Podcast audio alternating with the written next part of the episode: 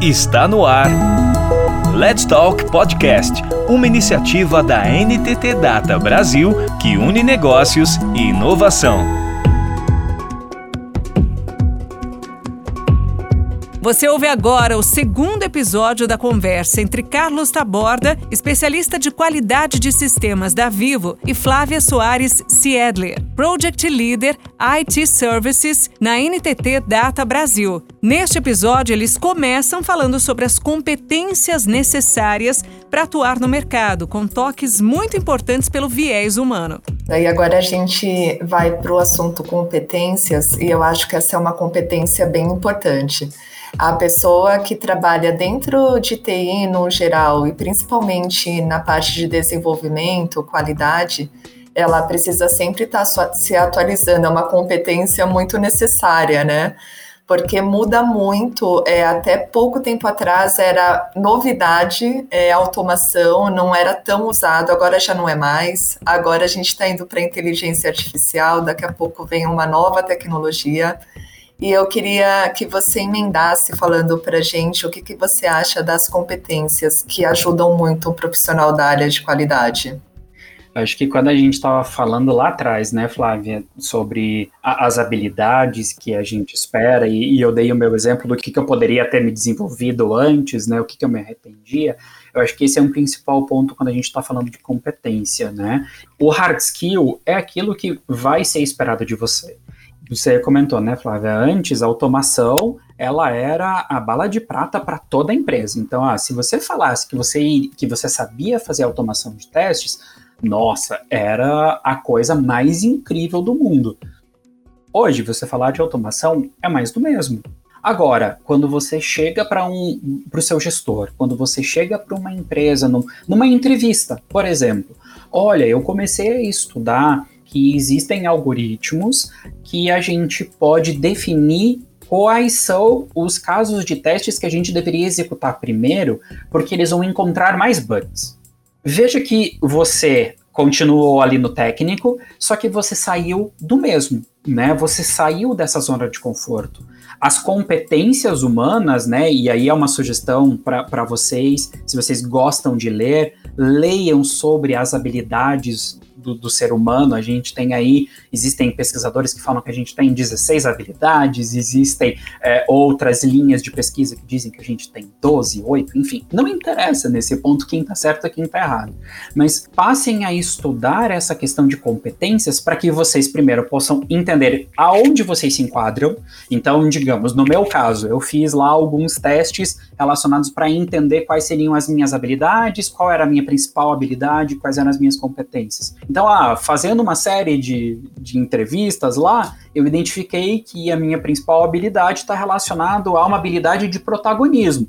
E o que, que isso significa? Significa que eu sempre estou buscando coisa nova, que eu nunca me contento com o que eu já conheço, e isso faz com que você passe a ser mais criativo. E criatividade é uma habilidade. É uma das habilidades que o profissional de QA precisa ter. Porque se você não pensar fora da sua caixa, e aí, aqui dentro da empresa, pelo menos, a gente tem falado de, que a gente não quer só pensar fora da caixa. E também a gente não quer só pensar dentro da caixa. Mas a gente quer transbordar a nossa caixa, né? É justamente esse ponto de que a, a, a gente precisa pensar diferente. Se um desenvolvedor ele fez uma funcionalidade para se comportar daquela forma, se você não tiver a criatividade de pensar, um, o que mais eu posso fazer com essa funcionalidade? O que mais o usuário poderia fazer? Olhando lá um diagrama, enfim, para tentar definir a sua estratégia. Se você não tiver isso, se você não desenvolver essa habilidade, o seu teste vai ser mais do mesmo. Você não está fazendo qualidade, você está fazendo teste. Então, eu acho que esse é um ponto legal quando a gente está falando de habilidades, tá, Flávio? Eu tenho até uma pergunta quanto a gente está falando muito da parte técnica e tem profissionais na nossa área que eles não se identificam muito com essa parte mais técnica, profissionais que vêm lá dos casos manuais. É, você acha que um profissional que acredita que ele não tenha muita habilidade com essa parte mais técnica de automação, inteligência artificial, ele consegue transformar a atuação dele dentro dos times de uma maneira que ele também consiga contribuir? Ou necessariamente seria legal ele se aprofundar um pouco quanto a novas tecnologias? O que, que você pensa? Então, Flávia, eu sempre, eu sempre procuro dizer que o melhor profissional é aquele que está fazendo aquilo que ele se sente confortável naquele momento, porque isso pode mudar, obviamente, mas que se sente bem naquilo que ele está fazendo naquele momento. Se hoje, você, profissional que está ouvindo a gente aí no, no Let's Talk, se você não se sente confortável com o que você está fazendo, a primeira coisa você já está na frente de muita gente, que é você sabe o que você não quer. Agora é que você vai pensar naquilo que você pode fazer. Então é assim, dentro de uma carreira de qualidade, a gente tem o lado técnico, onde a gente está pensando puramente em codificar coisas, em fazer com que coisas repetitivas sejam feitas de uma forma mais inteligente. E a gente tem uma parte que está muito mais relacionada à estratégia. E quando a gente está falando de estratégia, a gente está falando de quais são as técnicas hoje relacionadas à qualidade que a gente pode aplicar para uma execução de testes. Então veja que teste, qualidade não é tão sinônimo direto a testes. Então a gente não pode dizer, por exemplo, que você só vai testar. O profissional de qualidade do futuro não é mais só um testador. Ele consegue pensar de uma forma estratégica em, por exemplo, como é que a gente vai fazer um teste relacionado à segurança?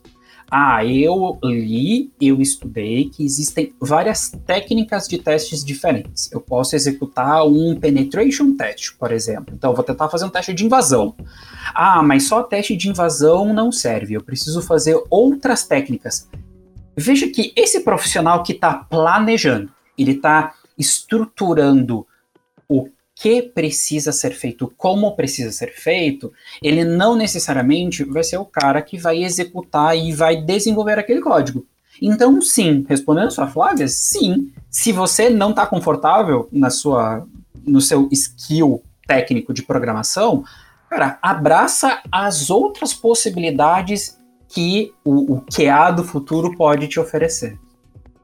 É, tem muito profissional que realmente não se vê nesse, nessa parte muito técnica que envolva a codificação e ele fica um pouquinho perdido, né? Ele fala, e agora, para onde eu vou, sendo que todo mundo automatiza?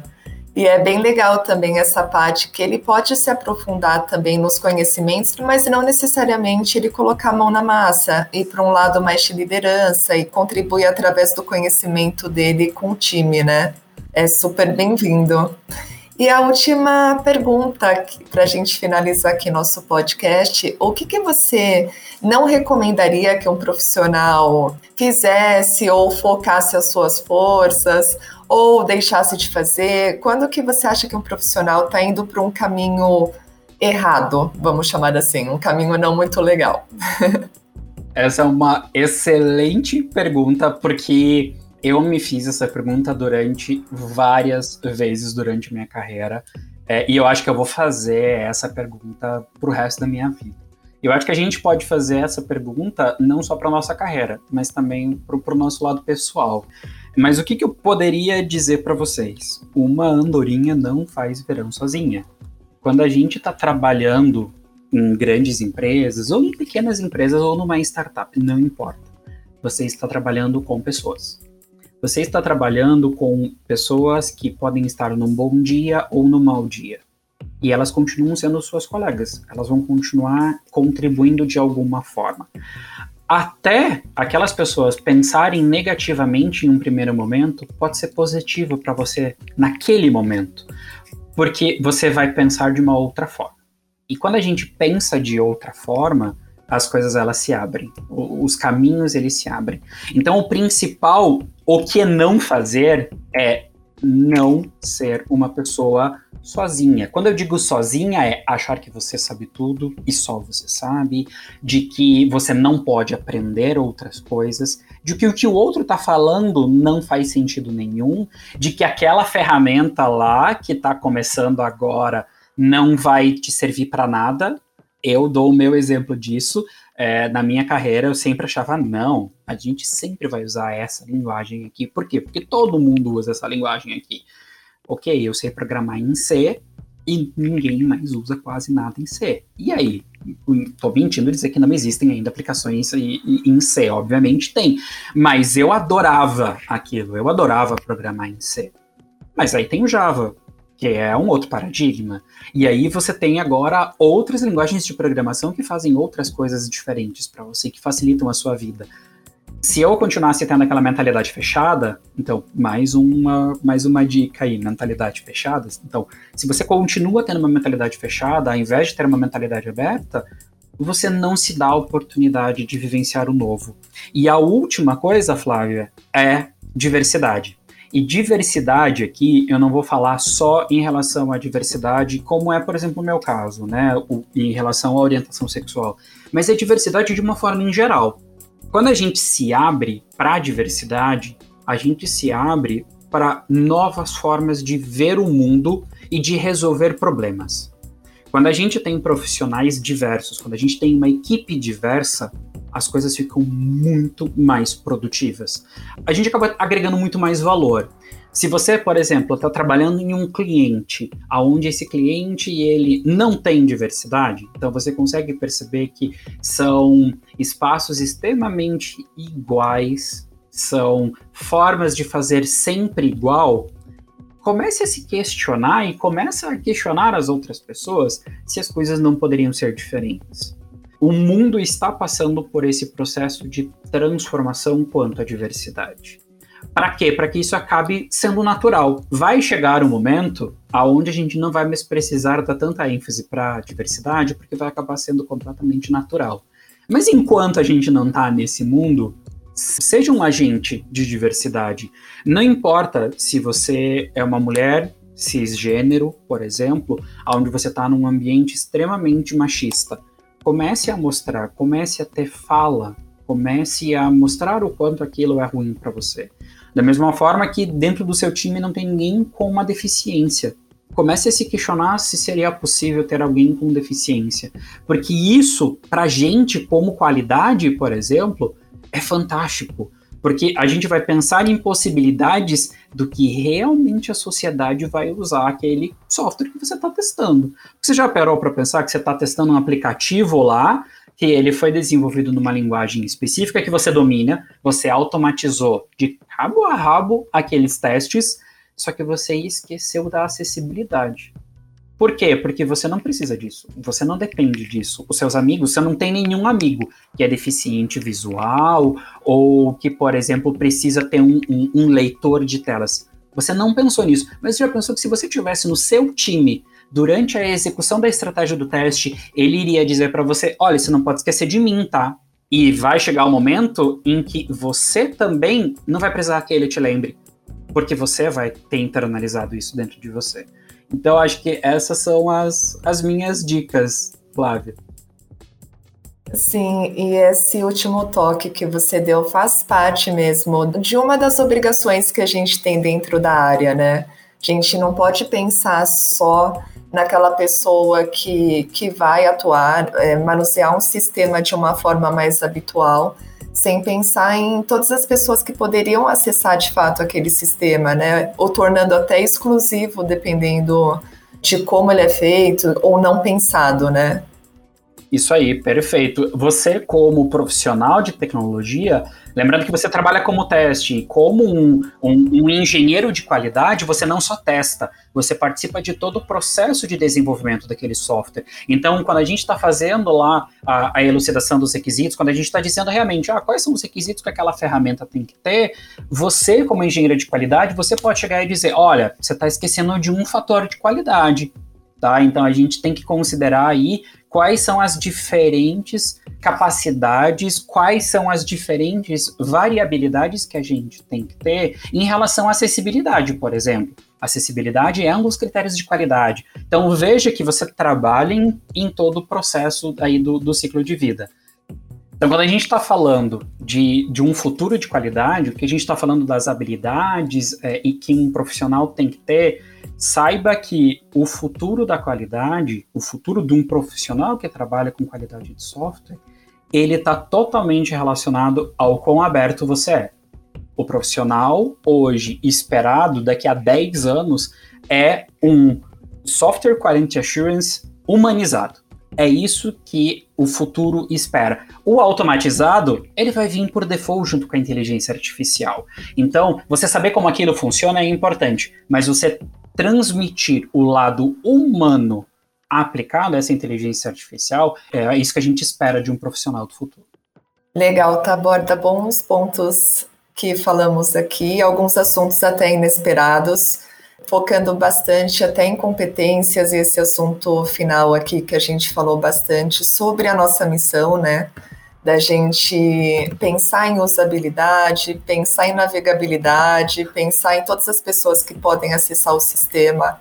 Também faz parte de uma sensibilidade que a gente precisa ter e também fazer parte do que a gente está garantindo como qualidade para o nosso usuário final, né? Infelizmente, a gente chega ao fim aqui do nosso podcast. Eu queria agradecer imensamente o Taborda. É, chegando no final desse nosso bate-papo aqui, eu tive a certeza que eu não tinha pessoa melhor para colocar para falar desse tema aqui conosco. Gostei muito que não ficou só no técnico, foi abordado realmente tudo que um profissional pode fazer para melhorar e dar um ponto de vista bem legal a parte que o Taborda falou um pouquinho sobre as incertezas dele, ponto que ele poderia ter feito melhor. Acho que deixa um pouquinho mais humano o nosso bate-papo, não só uma lista de tarefas que a gente precisa fazer para chegar lá, né? E muito obrigada, Taborda, foi muito legal.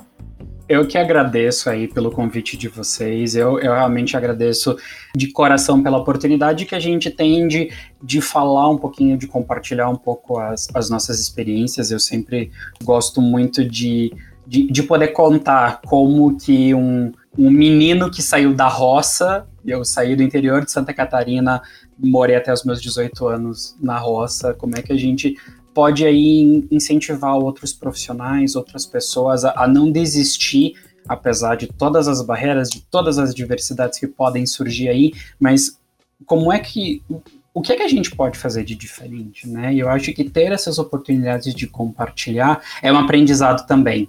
Então, eu que tenho que agradecer, indico aí para todo mundo que está ouvindo o, o Let's Talk, Continuem lendo, ler é sempre a melhor forma que a gente tem de aprender. Continuem ouvindo os podcasts, ouçam todos os que vocês puderem, no momento onde vocês puderem. Então, eu tô lá na minha academia, eu sempre tô com algum podcast ouvindo, eu sempre estou aprendendo alguma coisa, porque isso faz o nosso cérebro continuar fazendo sinapses, né? E se a gente não for capaz de fazer novas sinapses, a gente tá ferrado, porque a gente vai continuar fazendo mais do mesmo e, e aí a gente não sai do lugar. Verdade. Obrigada, Tavorda. Obrigado, pessoal. Você ouviu Let's Talk Podcast, uma iniciativa da NTT Data Brasil que une negócios e inovação. Toda semana tem novidades por aqui. Até lá!